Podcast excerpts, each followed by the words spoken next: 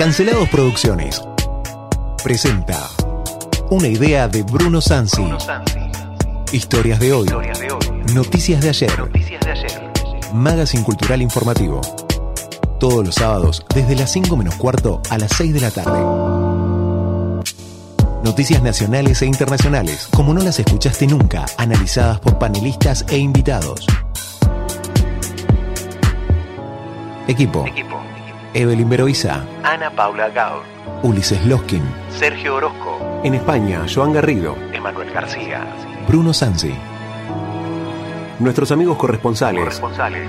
Desde Francia, Jacobo Machover. En Japón, Mauro Macías Y desde Brasil, Jairo Fernández. Locución, Francisco Narváez Océs.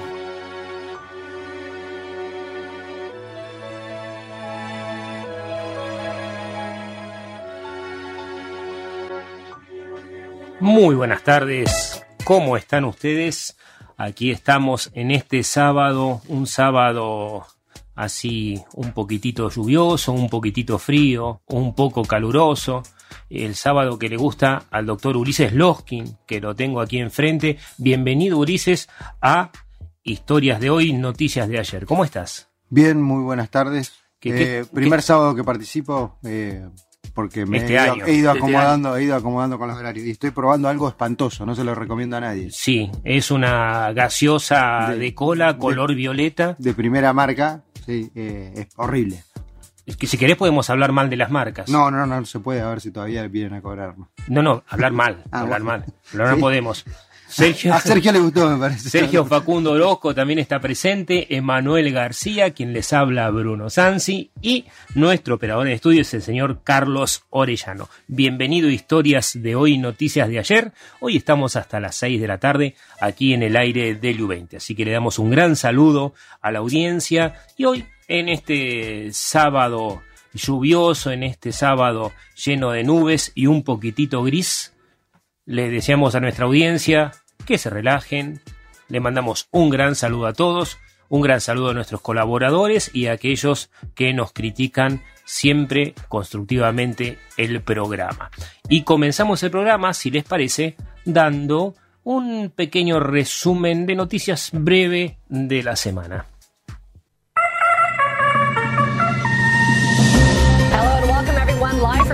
Szlovákiának a Pozsony által megrendelt se han vacunado ya en España con la primera dosis de Aumenta o cerco às novas estirpes do coronavírus. Political crisis in Caracas, Venezuela. a laboratóriumban bevizsgálhassák a Sputnik V. segunda inyección.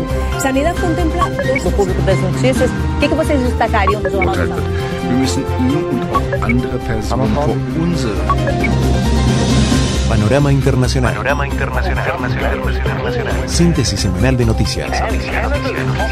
El top 5 de la semana. Top, top, top, top. Panorama Internacional. Panorama Internacional. Internacional. Internacional.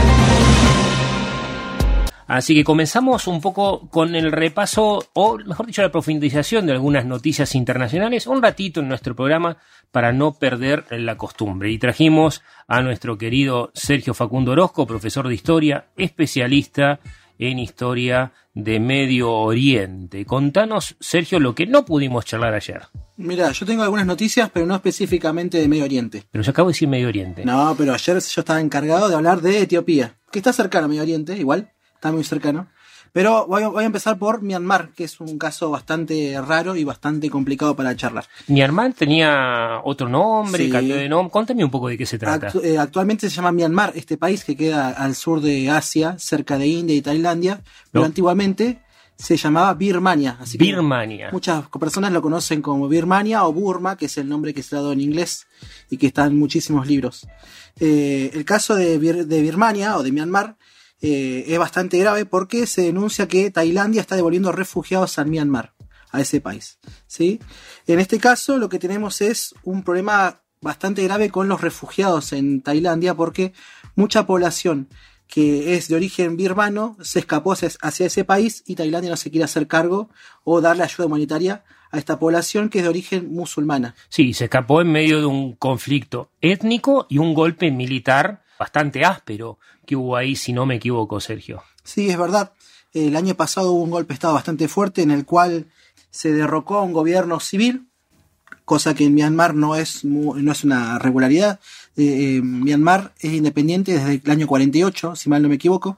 Fue una colonia británica, es decir, aparte de lo que era el Reino Unido, ¿sí? de las posesiones que tenía en Asia, y que se independizó y rápidamente entró en una especie de ciclo vorágine de golpes de Estado, en los cuales los gobiernos militares fueron una constante o una forma de casilla de vida, porque bueno, era lo que ocurrió en ese país. En la década del 90, una líder opositora civil, que es escritora, eh, que ganó un premio Nobel, eh, tomó gran repercusión a nivel internacional y terminó convirtiéndose en una especie de primer ministro, de consejera de Estado en ese país. En un país que la democracia no existía, digamos. No, básicamente no. Eh, en este caso, con Myanmar, llegaron a, a ganar las elecciones en la década del 2000, hace poco, 2010, pero ya en el febrero del 2021 hubo un golpe de Estado contra ella y contra el presidente. Porque en Myanmar, en realidad, el, presi- el presidente no tiene el, el poder, si se quiere.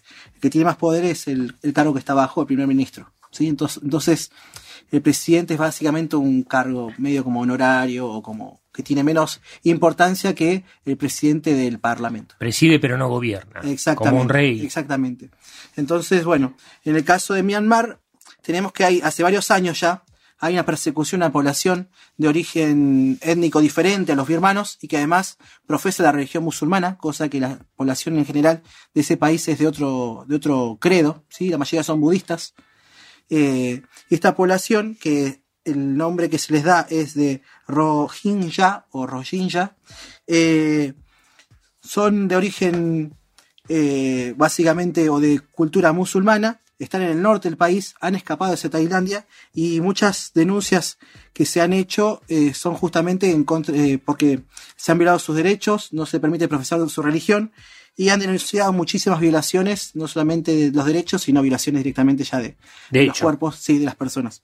Eh, hace poco Anthony Blinken, ¿sí? representante norteamericano, denunció esta situación y en este caso lo que se está viendo es que Tailandia, que recibió a esa población, no porque quería recibirla, sino porque no podía frenar. Porque escaparon, digamos. Exactamente, el norte es una zona de muchos ríos, mucha selva, en los cuales las fronteras son bastante porosas. ¿Qué quiere decir esto? Que la gente se mueve de un lugar a otro y que muchas veces el Estado, o sobre todo los ejércitos, no logran controlar esas fronteras. Son países muy pobres. Muy pobres. Muy pobres. eh, bastante eh, centralizados en el poder, ¿sí? No hay mucha participación de partidos políticos, como les decía recién.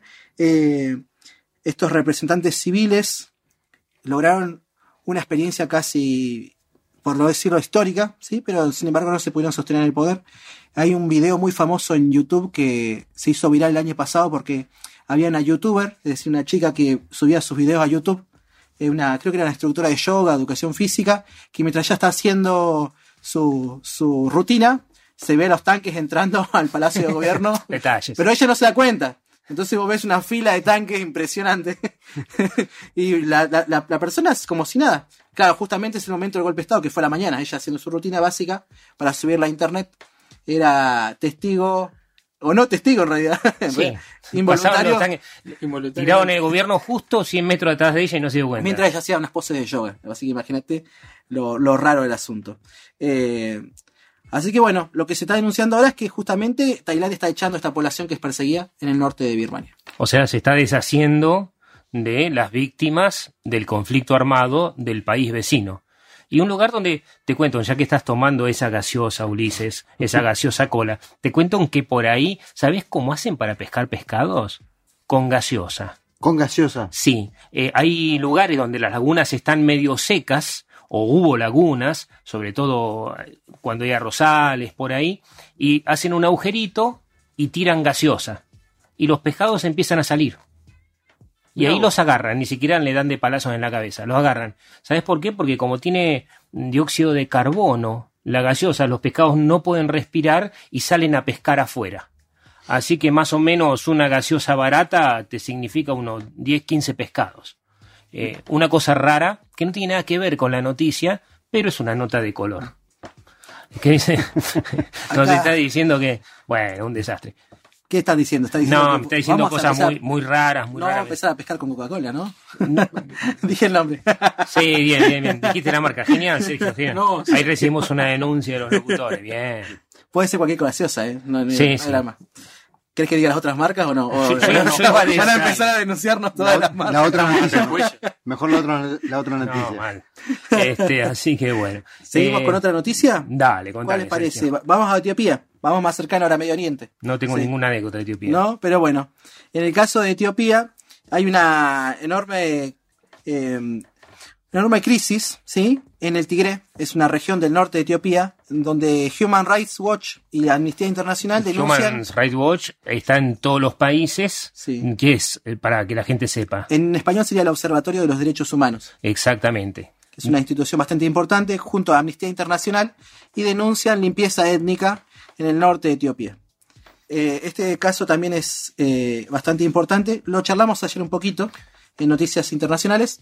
¿Por qué? Porque cuando hablábamos del caso de Etiopía, como así de los otros estados africanos, eh, ayer comentábamos que en una época muy particular de la historia europea, en la década del 80, si no me equivoco, 1880, eh, se firmó un tratado, una especie de, de acta, era un acta justamente en Berlín, en la cual los países europeos se repartían eh, todo el territorio africano.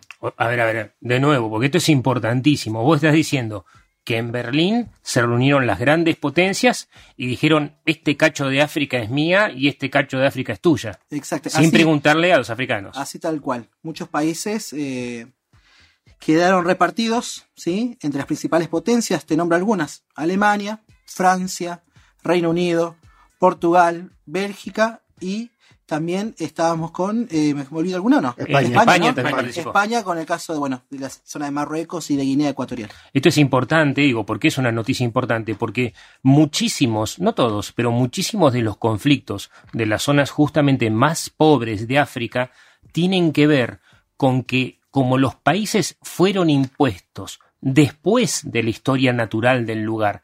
¿Qué significa esto de la historia natural del lugar? Significa aquello, que vos con tu etnia, vos eras este, cualquier cultura, digamos, del momento, y te expandías y tenías un territorio. Y al lado estaba la otra etnia o el otro grupo cultural, sean estos, eh, digamos, sedentarios o no, nómades también. Entonces, ¿qué pasaba? La, la naturaleza de la historia de África hizo que, por ejemplo, el imperio de Shaka Zulu, qué sé yo, para darte un ejemplo, se dividió entre lo que hoy es Mozambique, Sudáfrica y Pretoria. Entonces, la historia del lugar y la circulación de la gente no tiene relación con las fronteras que pusieron los blancos. Y esto es muy importante, porque en un mismo pueblo, en una mucha zona, mucha gente nómade en África, haces 10 kilómetros y te cambian las reglas y es otro país. Y la gente no está acostumbrada a eso. Y entonces empiezan las peleas políticas de dominio. Te corro la frontera para allá, te la divido para acá, yo me aprovecho de vos. Sobre todo hubo un importante dominio de las minorías étnicas que se aliaron a los europeos, y ahora vamos a hablar después en efemérides incorrectas de Tutsis y Hutus, las minorías étnicas que tenían poder se hicieron un poquitito más ricas, digo, por ahí tenían dos o tres vacas más que el vecino, eso es ser rico en África, eh, hoy por hoy, digamos. Este, y entonces, cuando se democratizan las regiones, cuando se descoloniza después de la Segunda Guerra Mundial, como decías vos, hablabas recién de Myanmar en el 48, después del 45 se un proceso de descolonización. Argelia, de Francia, Marruecos, de España, o sea, un montón de lugares se descolonizan. Y entonces ahí empiezan las peleas. Y cuando existe la democracia en países que no están preparados o no tienen la cultura democrática, con lo que te encontrás es, si la mayoría puede votar efectivamente, se venga de las minorías. Y en África el vengarse de las minorías, como en parte de del sudeste asiático, significa pasarlas a cuchillo. Y esto nos va a servir ahora, viene la pausa. ¿Viene la pausa ahora? El cuchillo de la pausa. El cuchillo de la pausa. Este, bueno, lo contamos ahora en un ratito entonces lo que pasa. Historias de hoy, noticias de ayer. Encontrarnos en las redes sociales, Twitter, Instagram, también en las plataformas Spotify, Breaker, Google Podcast, Pocket Cast, Radio Pública. Noticias de ayer. Y continuamos con historias de hoy, noticias de ayer. Vamos a seguir dando una noticia y después vamos a pasar a otro segmento. Les cuento que nos puedes, nos puedes encontrar en las redes, nos pueden encontrar en Spotify, en Google Podcast, en Pocket Cast, en Radio Public, nos pueden encontrar en Anchor, porque los programas que sacamos al aire acá en el U20, tanto los de historias de hoy, noticias de ayer, como los programas que damos todos los días de problemáticas del mundo actual, los encuentran, buscan historias de hoy, noticias de ayer, y ahí encuentran todos los programas subidos. Y les cuento, chicos, que hoy llegamos a 41 países de audiencia. Una cosa rarísima, no sabemos cómo es, pero este, ¿No sabes, está- no sabes cómo es el país o cómo es el.? no, no, mirá, nos empezaron a escuchar desde Ucrania. Ah, mira. Parecemos la. ONU, parecemos la ONU ya. Sí, sí, sí, lo que pasa es que no sabemos a quién expulsar, sería desastroso lo nuestro. Y hablando de la ONU, la ONU hoy oficialmente se quejó de algo que está pasando. ¿Qué está pasando? ¿Qué está pasando, No, Ulises? de- ¿En qué? De, Sí. de cuál? Ah, Sí, estábamos en África. Estábamos en África. Estábamos en el Eh, conflicto Estábamos hablando, exactamente, en Mali, justamente. ¿Dónde queda Mali? Uf, Mali es un país mediterráneo de África, o sea, que queda en el centro, sin salida al mar, y que aparentemente ha habido una nueva masacre diaria, de estas nuevas masacres donde se matan 300, Perdón, 500. aparentemente no. Hubo una terrible masacre, como suele haberlo. Todos los días, básicamente. Eh, pero lo interesante de esto es que eh, habrían participado mercenarios rusos en esta nueva masacre o de limpieza étnica en, en fila con lo que veníamos hablando de Etiopía. Vos siempre querés hablar del grupo Wagner. A mí sí, son como... ¿Te gusta? Son, eh, parecen sacados de una película de ciencia ficción. Recién, justo estábamos charlando de eso, como de la película... ¿Qué es eso? eh, ¿Qué es el grupo Wagner? ¿Por qué tiene que ver este grupo de mercenarios rusos Es con como- lo que es pasa en como- África? Aparentemente es como un grupo de mercenarios ultra secreto que cobra por sus servicios, o sea, una milicia extremadamente profesionalizada que es contratada por el tirano de turno al que le convenga utilizar sus servicios para producir una limpieza étnica. O Sacado de Tarantino, una cosa De parecida. Tarantino, de una película de James Bond, recién estaba viendo la, la última, eh, No Time to Die, eh, y aparece ahí el grupo Spectre, que es algo muy parecido. Eh, pero nada más que esto es en la vida real, y acá están denunciando que, Y son ásperos. que son ásperos y de un día para otro limpiaron a 500 tipos por cuestiones étnicas. En este caso los contrató el gobierno. Aparentemente sí, el gobierno de Mali. Sí, o sí, sea, sí. son, digamos, es terrorismo de Es Estado. terrorismo de Estado, y justamente la ONU lo que denuncia es esto, o sea, eh, estamos al tanto de lo sucedido, de la masacre sucedida, y estamos al tanto de que el gobierno habría contratado a estos mercenarios rusos, aparentemente.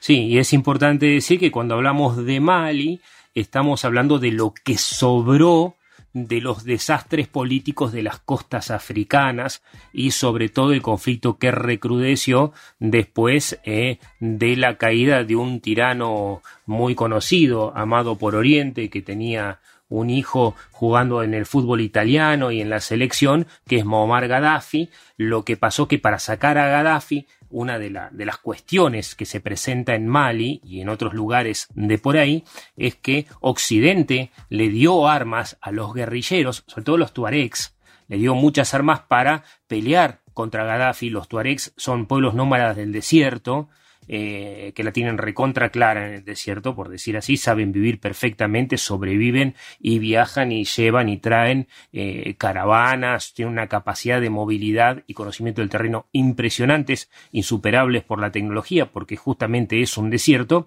y cuando termina la guerra con Gaddafi, los tuaregs se quedan con las armas, las empiezan a llevar para el centro de África, hacen negocios y participan también eh, en estos combates. Obviamente no todos los grupos tuaregs, pero sí son tuaregs. Acá está, eh, para volver a lo que estaba hablando Sergio antes de la pausa, en lo de Etiopía. En Etiopía es muy similar lo que pasó justamente eh, contra los eh, tigrañans, o sea que es Los una- tigré. los, sí, los tigré, que es una etnia de- dentro de Etiopía. Y justamente Human Rights Watch eh, publicó fotos satelitales donde estarían las, eh, las tumbas, de más, o sea, los mass graves, o sea, las fosas comunes. Sí. eh, Digo, esto no está de- saliendo en las noticias, pero no significa que no esté publicado, porque No, está última- publicado, hay que saber buscar la, la fuente, o sea, Esta fue por, por la ONU. La ONU Sí. hace dos horas publicó y ayer, eh, 8 fue ayer, 8 de mayo, No, de abril. de abril, perdón, pero ah, me adelanté un mes.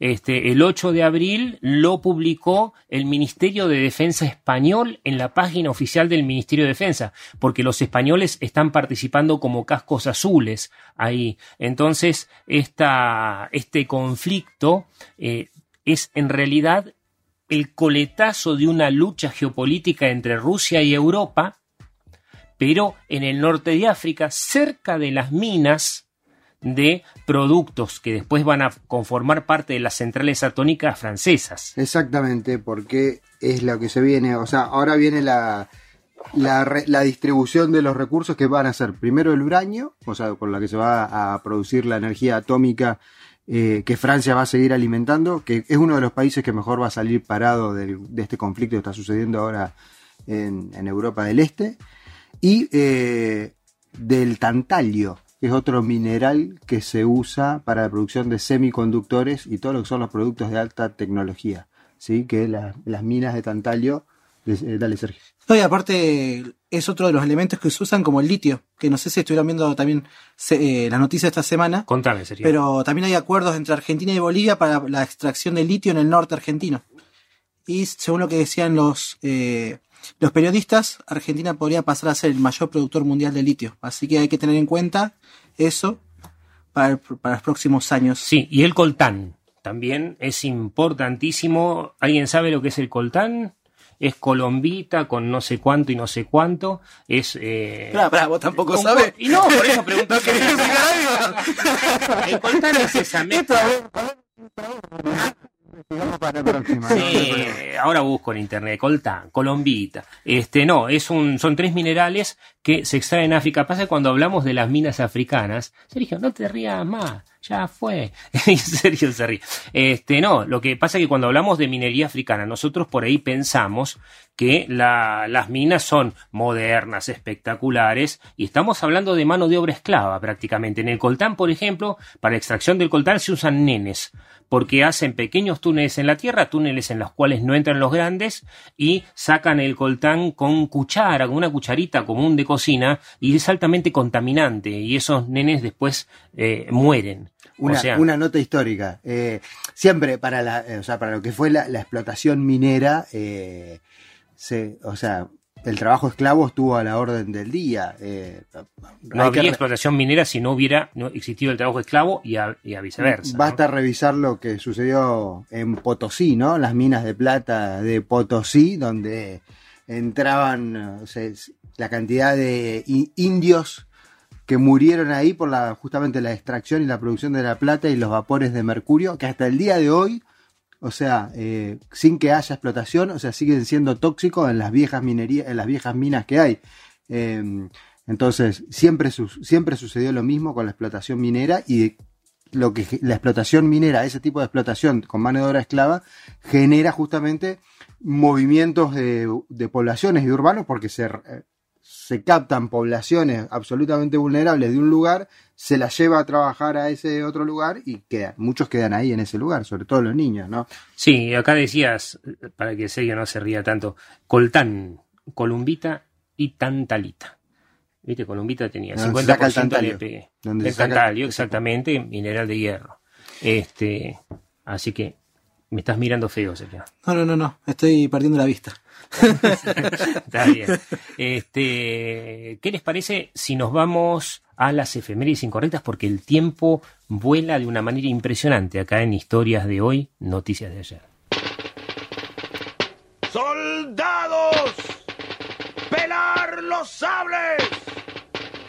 Una vez pelados los sables, se corta al enemigo en pedacitos, se vierte hasta la última gota de sangre, se baten todos bien sobre fuego de metralla y se sirve a la patria o bien en el molde.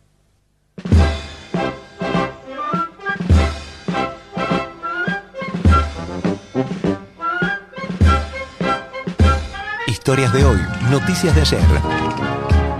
Presenta Ya el sol asomaba en el poniente, Historias de guerra, ya el efemérides incorrectas, las que nadie quiere recordar.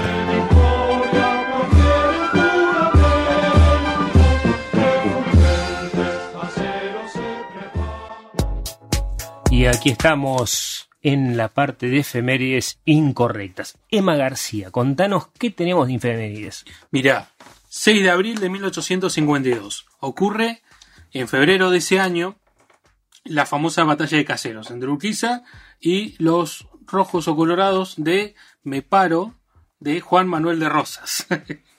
Eh, bueno, pero ¿qué pasó después? Hubo un momento de inflexión. Y eso es lo que vamos a recordar hoy, que es el protocolo de Palermo. ¿sí? Recordemos que en el 52 cae el gobierno de Juan Manuel de Rosas y se hace, una, se hace un acuerdo firmado, que es este protocolo de Palermo, entre las provincias de Entre Ríos, o sea, Urquiza, la que representa Urquizas, eh, Santa Fe, Corrientes y Buenos Aires. ¿sí?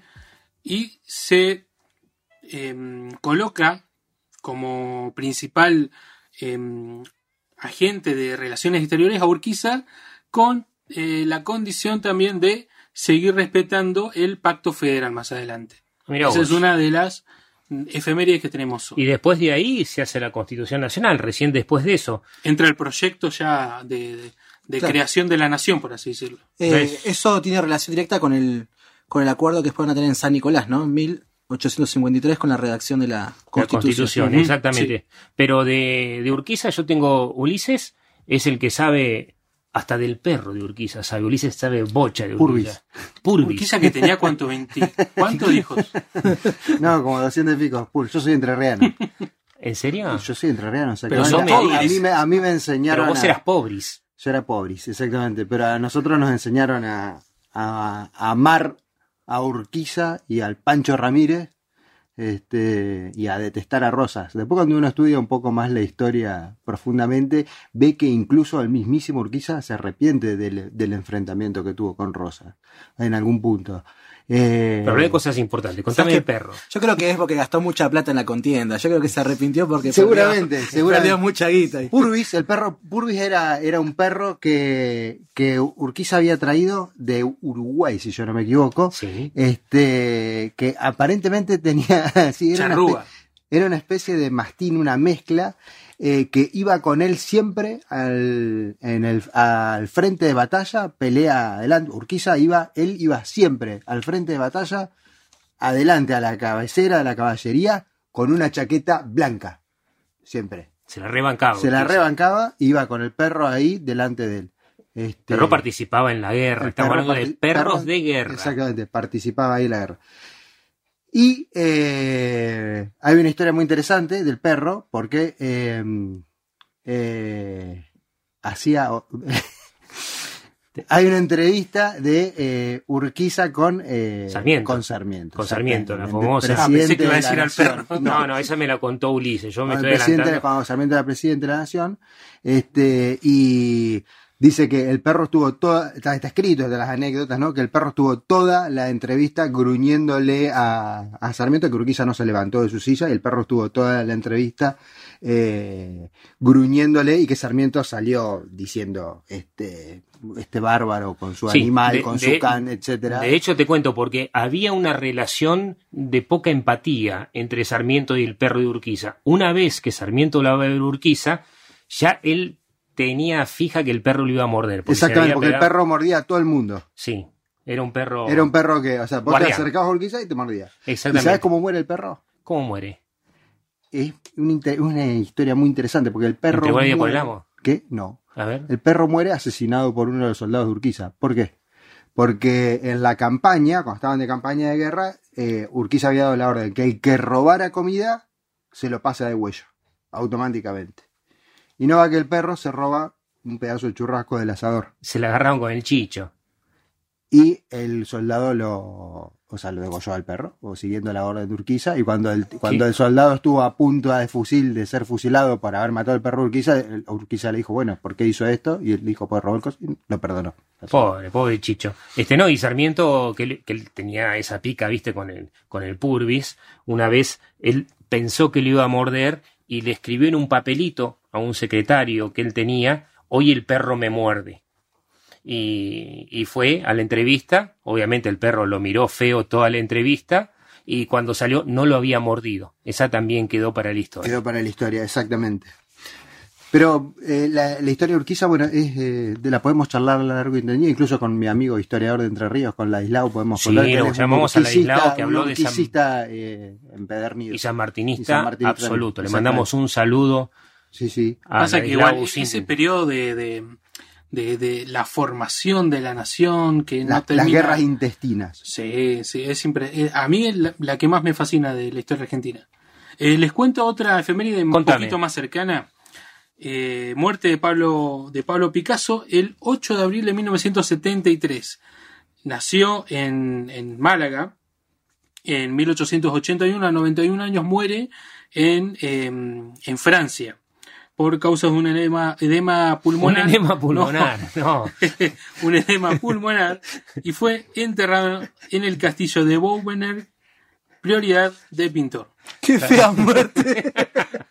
Iba a ser una muerte. Esto es un desastre, queridos oyentes. Saquen esta parte. Otro que tuvo muchos hijos. Es, Picasso, es culpa de la Ah, gaseosa de. Ulises. Sí, la gaseosa Ulises que nos, Nos ha corrompido. Sí. No, un desastre. No, y muy, muy prolífico Picasso. Yo siempre fui amante de Picasso, en realidad porque no tuve otra, porque me educaron en casa eh, en una forma bastante cerrada, ¿no? Éramos, como te decía, yo aprendí español en el jardín porque teníamos un micromundo de inmigrantes húngaros y entonces eh, era mi abuelo le ayudaba a varios artistas y medio como que practicó el mecenazgo con algunos artistas. Después quedamos pobres, no teníamos que vender los cuadros para sobrevivir, ¿no? Pero Picasso, Matisse eh, estaban ahí en el frente, Chagall sobre todo, que lo adoro Chagall, entonces esas cosas quedaron de chico. Y hay una cosa muy interesante porque Picasso en la época azul y rosa eh, 1905, 1908, estamos hablando, por ahí me equivoco, si algún oyente nos quiere corregir puede hacerlo porque nos lo merecemos, él se fue a París y tuvo que quemar eh, su propia obra de arte para calentarse del frío que pasaba.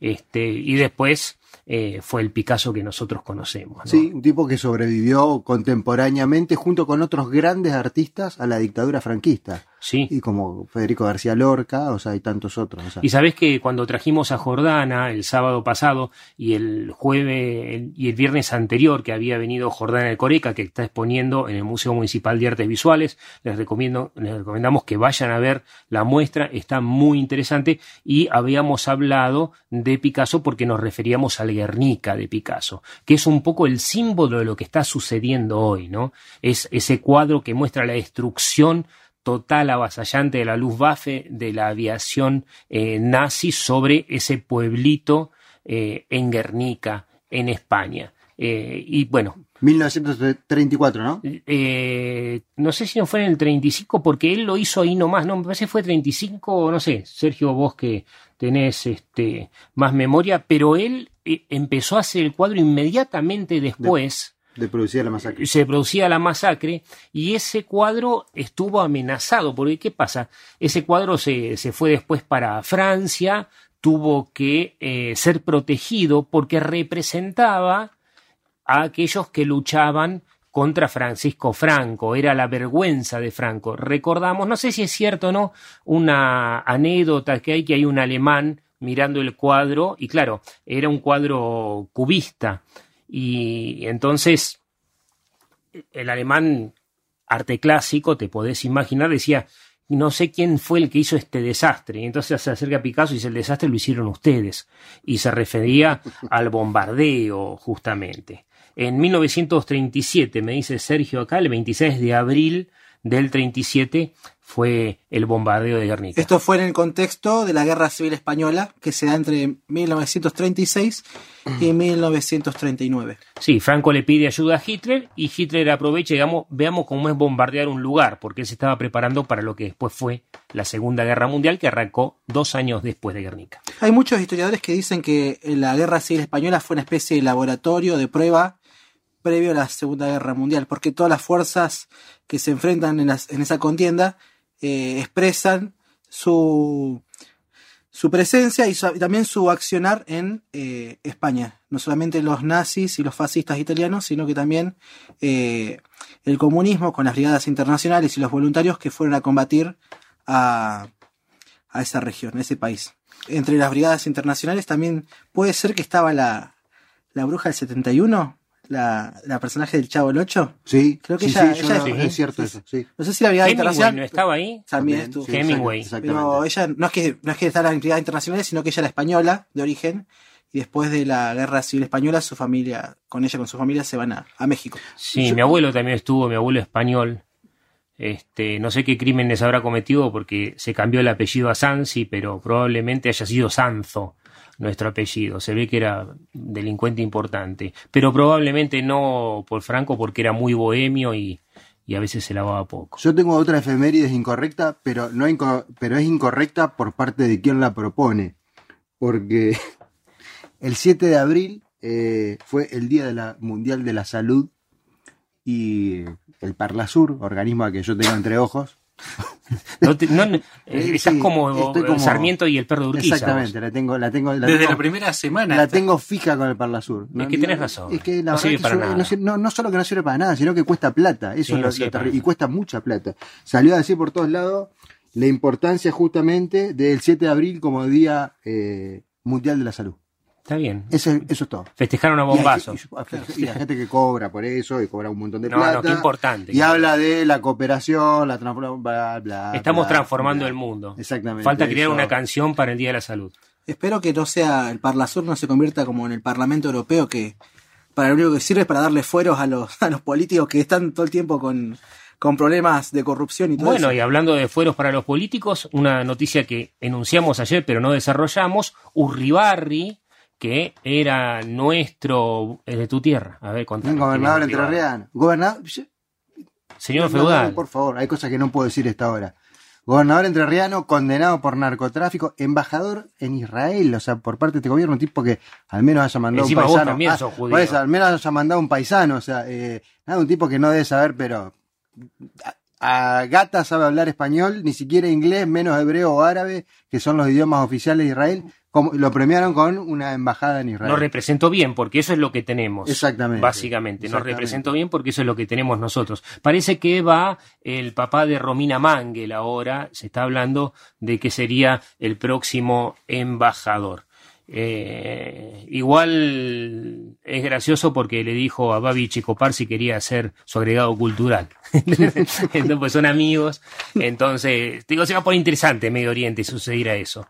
Eh, ¿Qué más tenemos? Como- Un minuto nos queda antes de la pausa. Una, cortita. Una cortita. El 3 de abril eh, de 1968 fue asesinado a lo que es la American Way, esa la forma americana, de un disparo en la cabeza, Martin Luther King. Martin Luther King, por un que eh, predicaba la igualdad entre blancos y negros, que soñaba con un mundo mejor, eh, un personaje entrañable y revolucionario a su vez porque de forma pacífica en el medio de los panteras negras, en el medio de todo ese esa efervescencia que había, lo limpiaron. Lo limpiaron, como están acostumbrados a. Lo limpiaron. Molestás, balazo a la cabeza, se acabó. Era la forma de resolver.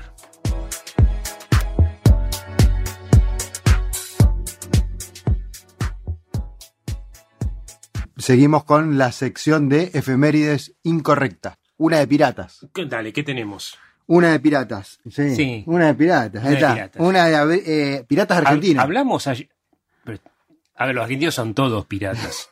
Pero este era un pirata argentino que no era argentino. No. Hablábamos ayer con él de los piratas ahí en Somalia y ahora me venís con un Una de pirata. piratas, una efeméride de Criollos. el gran Hipólito Bouchard. uno de los 40 piratas y corsarios que nosotros contratamos, recordemos que la independencia argentina se logró con 40 piratas norteamericanos, también hubo irlandeses y en el caso de Bouchard, Francés. eh, ¿cuándo nació Bouchard? En 1700 y algo, no tengo el exacto. Si nació antes de la Revolución Francesa no era francés, era maloinense. Ah, bueno. Eso es importante, porque todos piensan que San Malo era parte de Francia, pero recién después de la Revolución. Tuvo un tiempo que fue independiente. Vos, desconocía ese dato. Sí, por eso te pregunto. Ahora lo vamos a. lo- lo- después lo vamos a chequear, lo vamos a dejar para apuntar para adelante. Pero bueno, eh, Bouchard, un marino galo. ¿Ahí, ahí te, pare- te parece mejor? Sí, un celtita de nada, como Claro. diría Asterix. Dale. Contratado como corso, justamente que eran los piratas que operaban para un gobierno en particular. Captura frente a las costas de Nicaragua, ¿sí? Una, eh, un bergantín mercante español, ¿sí? Con su barco, la Argentina, que era, eh, y se queda con el botín, con el bergantín, y eh, después va y venga, porque en ese, ahí en la batalla donde se da, mueren eh, unos amigos de él, unos compañeros también corsos, y él decide vengar la muerte de estos y persigue a la escuadra española a lo largo de la costa este, y los captura, por supuesto, y se queda con todos los barcos y hace lo que se hacía en esa época con los prisioneros de guerra. ¿Y qué hacía este hombre en Nicaragua? ¿Qué hacía en Nicaragua? ¿Por qué, por qué- qué hace en Nicaragua eh, con los colores de Argentina? Bueno, eh, era, el tema es así. eh, en esa época se estaban dando lo que eran eh, todas las guerras independentistas a lo largo de eh, Sudamérica. Uy, siento como que me están tomando examen los historiadores. No, no, yo quiero saber. Son varios, son tres contra uno, no vale. che. Sí. A ver. Y Sergio ya se está riendo. Entonces, claro, se, está, eh, se estaban sucediendo las guerras eh, independentistas justamente contra la corona española. Entonces, todo lo que sirviera para debilitar el poderío de la corona española era bienvenido para los países que venían surgiendo. Entonces, eh, se contrataban los servicios de estos piratas para capturar las flotas, quedarse con el botín de guerra y los demás. Y todos estos que eran los herederos de Belgrano, para decir, por eso tenemos todas las banderas parecidas, Nicaragua, Costa Rica. Claro, porque Buchar El la llevó por ahí. La llevó por ahí y fue Tirando ayudando- cañonazos. Tirando cañonazos y Ataca- atacamos California. California, exactamente. sí, sí, Atacamos sí. California. Fuimos a a, Hawái. a Hawái a buscar un barco perdido. Se hizo amigo del rey de Hawái, Buchar. Hizo percha en dos barcos negreros en Madagascar. Salió de acá, agarró por el sur de África y se pegó la vuelta al mundo volviendo por California. Por la India y una de sus últimas expediciones quiso llegar a la China y no, no, no llegó. Pero bueno, después muere en Perú, que es lo que vos me contaste. Pero lo interesante de esto, o sea, es en la historia de la República Argentina, o sea, en el proceso este de guerras independentistas, eh, haciendo flamear la bandera argentina por Centroamérica y que después eh, fue tomada por los libertadores, eh, copiando el modelo. y Sí, de demás. hecho a Bullard le habían ofrecido ser ministro de Marina de Perú. Eh, cuando él llega a Chile, de esa expedición que vos decís, viene con bastante eh, plata, oro robado, obviamente, en nombre de la patria, y lo agarra y lo denuncia en ese momento un marino inglés, que era el que se había reunido con San Martín antes de hacer el plan independista, que no lo quería, eh, no recuerdo ahora su nombre, y él termina yéndose a Perú y eh, ahí lo terminan matando sus propios esclavos. Y era interesante porque Bouchard, uno de, sus negocios, del buen negocio que tenía, era rescatar esclavos. Pues ¿sabes cómo era? Vos eh, rescatabas un barco, subías a un barco esclavo, te quedabas con los esclavos, los traías acá, te pagaban por esclavo, tenían que trabajar como esclavo dos años y después quedaban libres. Sí. ¿Sabes cuántos barcos eh, eh, capturó Bouchard a lo largo de sus campañas? 150 barcos que se sumaron a la escuadra y a la marina, a la armada argentina. Sí. Nació en 1780, me está diciendo ahí nuestro operador, el señor Orellano, muchas gracias. Entonces era maloíno, Bueno. no era francés. Bueno, está muy bien. Pero bueno, si querés, vamos a una efeméride más que casi nos queda colgada, que es la de Ruanda. Que- Contame, ¿qué pasa en Ronda antes de entrar el momento Porque bueno, lo de Ruanda es. eh, También África. También volvemos a, volvemos a África, exactamente. Eh, La masacre de Ruanda, que duró eh, 100 días, el 7 de abril, se conmemora, eh, donde fueron asesinadas 7 millones de personas en 1994. Hutus. Hutus y Tutsis. La masacre son de la población Tutsi, justamente. Los que lo, las que lo promueven son la población Hutu, que son una, eran una minoría en Ruanda. Pero. Los Tutsis Sí, eran una minoría. Pero ¿qué pasa? Eso es- quedó como una especie de diferencias étnicas, pero que en realidad se conformaron cuando fueron colonia de Bélgica.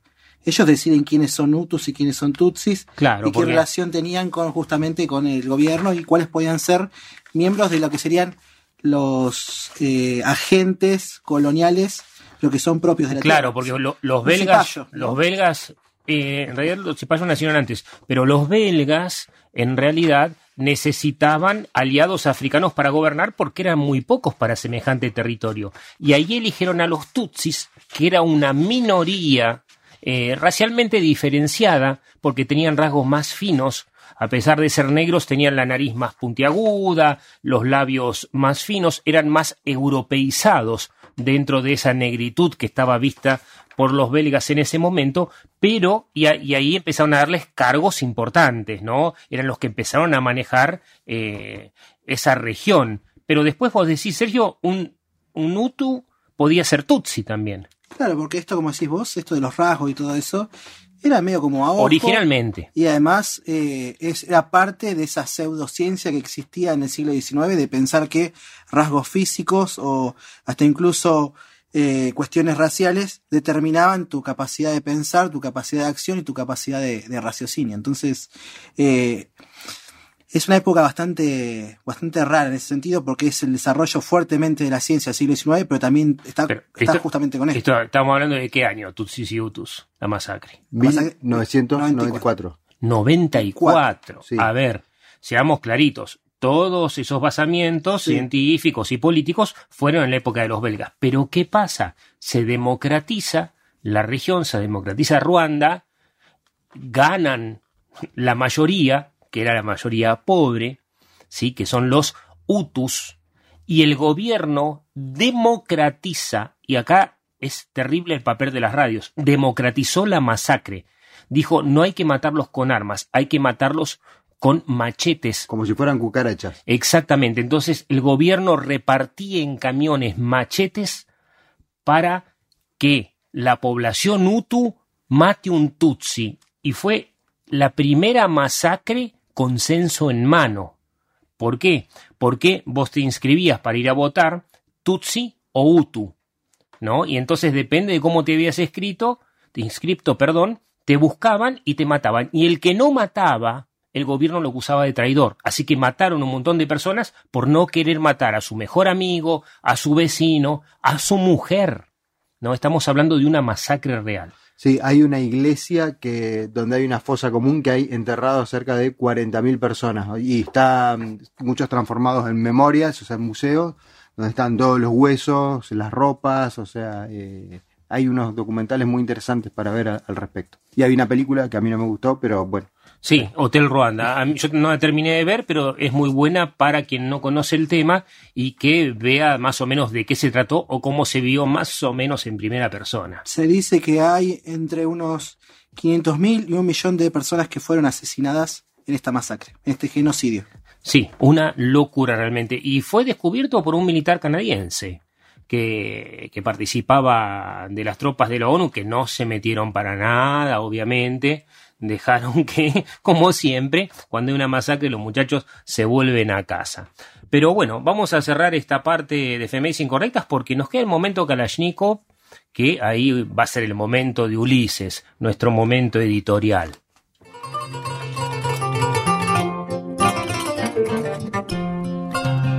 Momento Kalashnikov. Momento de opinión. Momento editorial. Actualización e informes de conflictos internacionales.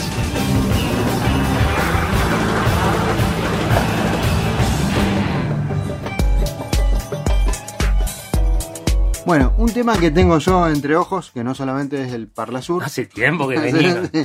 es eh, cómo es la historia con el FMI. ¿Qué pasa ahí con, con esa historia?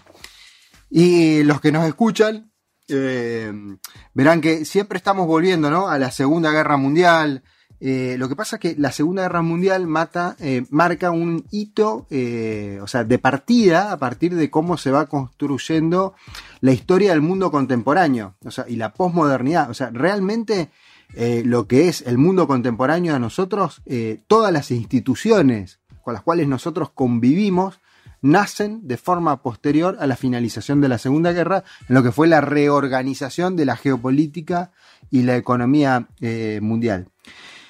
El FMI eh, se crea después de 1945, eh, en lo que fue la- los acuerdos de Bretton Woods, eh, donde participaron 29 países después de la Segunda Guerra Mundial para ver cómo se empezaba a organizar la macroeconomía global. Claro, Bien. la- lo que era antes, lo que era la Sociedad de las Naciones, trajo la Primera Guerra Mundial, no funcionó, trajo la Segunda, no funcionó, y entonces dijimos, dijeron ellos, hay que cambiar el mundo. Esta guerra termina, hagamos un nuevo orden. Hagamos un nuevo orden, exactamente.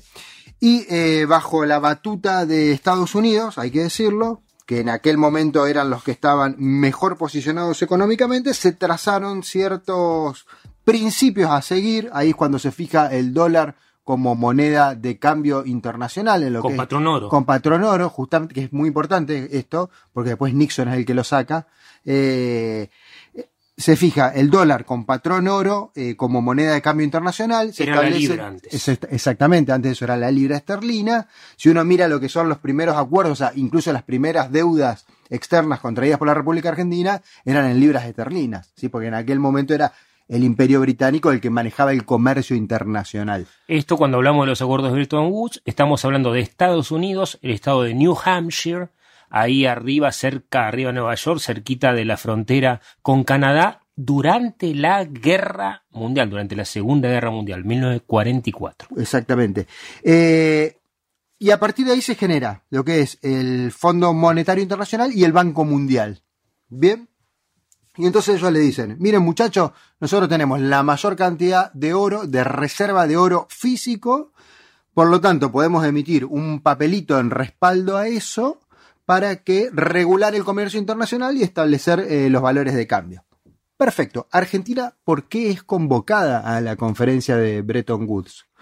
Porque éramos un páramo, éramos un páramo en el fin del mundo. Y sin embargo, en aquel momento éramos la sexta economía mundial. O sea, estábamos posicionados muy, pero muy bien, producto justamente de la venta de grano y de carne que enriqueció a la Argentina eh, durante la guerra. terrateniente, Exactamente, vos. sí. Y a cierto oro que vino por, digamos, canales poco Dudosos. dudosos, o sea, Europeizados. sí, que después desapareció también. Sí. ¿Sabías que cuando Perón se va a España, que después vuelve, esto, ah, ¿Qué vuelve- sugiriendo? no, que tenía dos mil lingotes de oro de su propiedad? No, Te ¿en juro. serio? Sí, sí, sí, está documentado eso. Después lo reclamó y después en el 73 hubo que volvérselo. Wow. Sí, o sea, lo que vale un lingote de oro. Pero bueno, eh, no importa. Vol- sigamos el- Bueno, ¿qué sucede con esto? Se genera el, FMI y ahí nomás que se genera, ya en 1958, bajo el gobierno de Aramburu, Argentina le pide un préstamo al Fondo Monetario Internacional. El préstamo estaba destinado a eh, regularizar la economía, a bajar la inflación, todas cosas nuevas, ¿no? Sí, ahora, el, el FMI, vale aclarar, es un fondo de todos los que participamos en el fondo. Es justamente, todos ponemos un manguito y según el porcentaje de plata que pongas, tenés un grado de representatividad en el directorio y en las decisiones. Exactamente, y da, acceso, al crédito, ¿sí?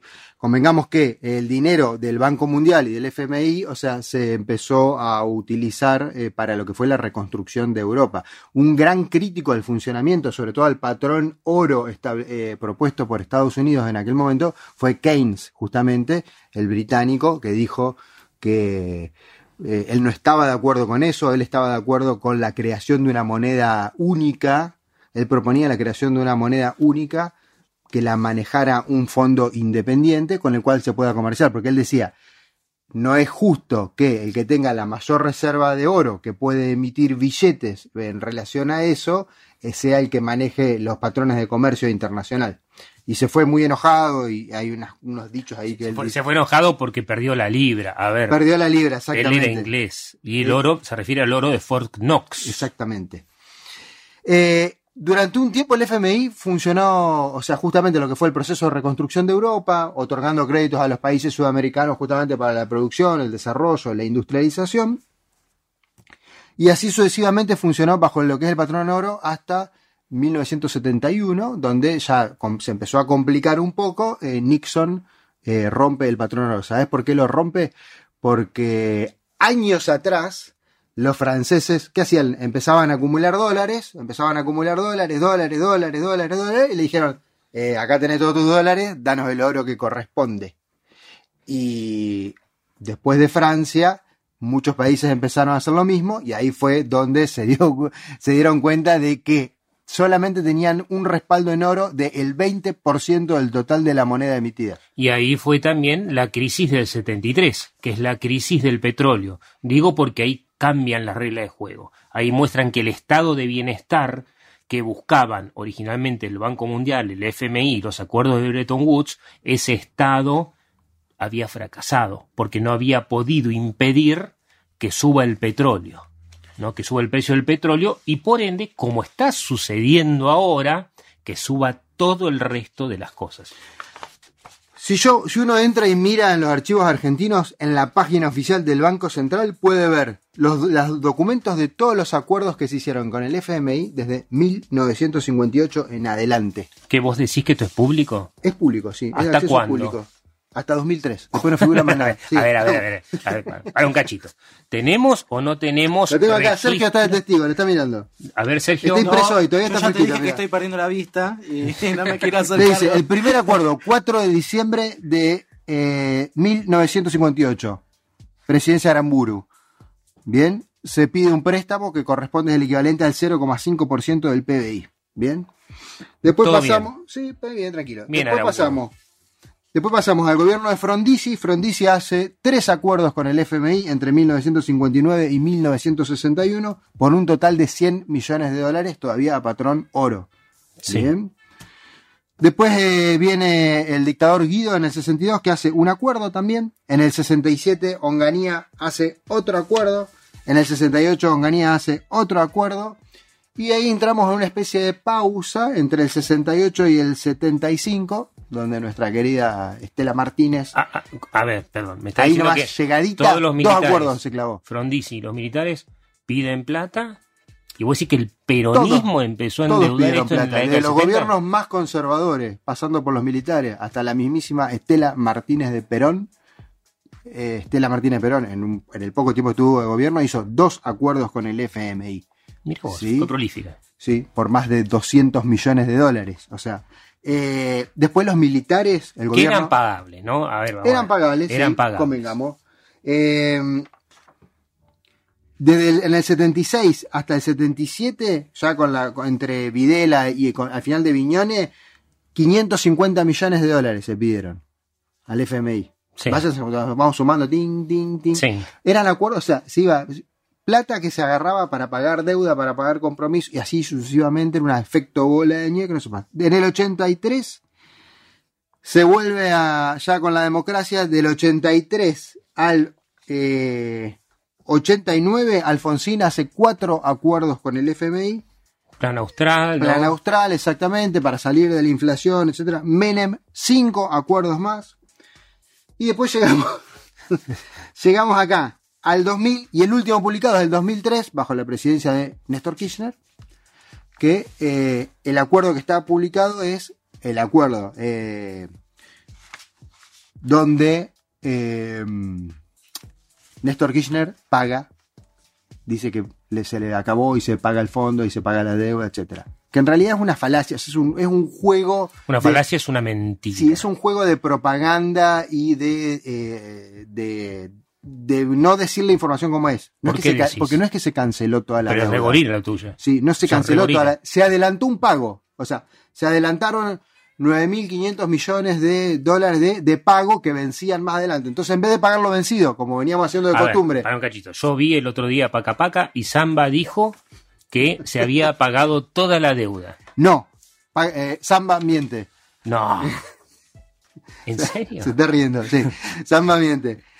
¿Qué pasaba? Desde el 58 hasta el 2003 se venía pagando como se podía, como hacemos los argentinos. Se venía pagando como se podía, casi siempre vencido, entonces eso generaba intereses, etcétera, etcétera. Lo que hace Néstor cuando sale ahí al balcón con ese discurso grandilocuente, etcétera, que muchos lo compraron, es, se pagó antes que se venza 9.500 millones. Pero la deuda seguía porque se venía arrastrando desde el 58, con gobiernos militares, peronistas, radicales, etcétera, etcétera, etcétera.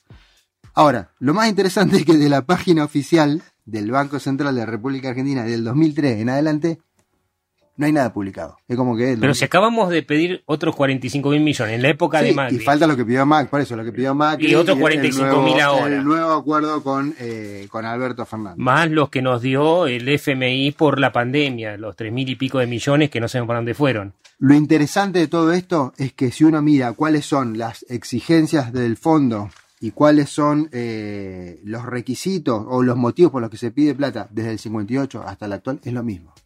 ¿Por es qué? exactamente lo mismo. Es regularizar el descalabro y la situación económica, bajar la inflación, etcétera, etcétera, etcétera. Y, el, y, el- y el- lo único que pide el FMI, eh, muchachos, nosotros le damos, bajen el gasto público. Eh, Equilibren las cuentas. Equilibren las cuentas. Las cuentas fiscales. O sea, gastamos más de lo que tenemos y la diferencia es lo que pedimos y lo que debemos. Exactamente. Y esto es solamente la plata que ustedes están contando del FMI.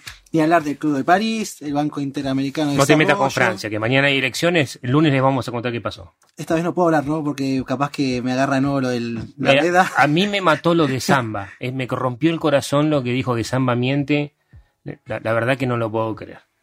Eh, ¿Y qué otro banco? El, Banco Fondo Mundial. Monetario. Y el Banco Mundial. El Y banco- aparte deuda privada, chicos, o sea, hay empresas que piden a bancos internacionales, es así. Se toma Eh, deuda para pagar deuda. Chubut tiene deuda, muchachos. O sea, nosotros ponemos el petróleo acá en la provincia de Chubut como garante de la entrada del dinero de la plata que pedimos para pagar sueldos y para obra pública. Yo, para, ya terminamos, pero eh, el tema, ¿qué pasó con la salida del patrón oro? Eh, ¿Quién es el mayor accionista o el mayor acreedor, el que tiene la mayor cantidad de reservas de dólares eh, de Estados Unidos? ¿Quién? China. No. Sí. O sea, China es el que tiene la mayor cantidad de bonos de Estados Unidos, reserva de dólares y de deuda estadounidense. Qué comprada. lío que se está armando. Qué lío, Dios mío. ¿Sabes qué? Vamos a descansar. Volvemos al noticiero del lunes. Porque lo de Samba me rompió el corazón. El doctor Ulises Loskin, Sergio Facundo Orozco, Emanuel García, el señor Carlos Orellano en la operación y Bruno Sansi. Quien les habla, les deseamos un excelente fin de semana.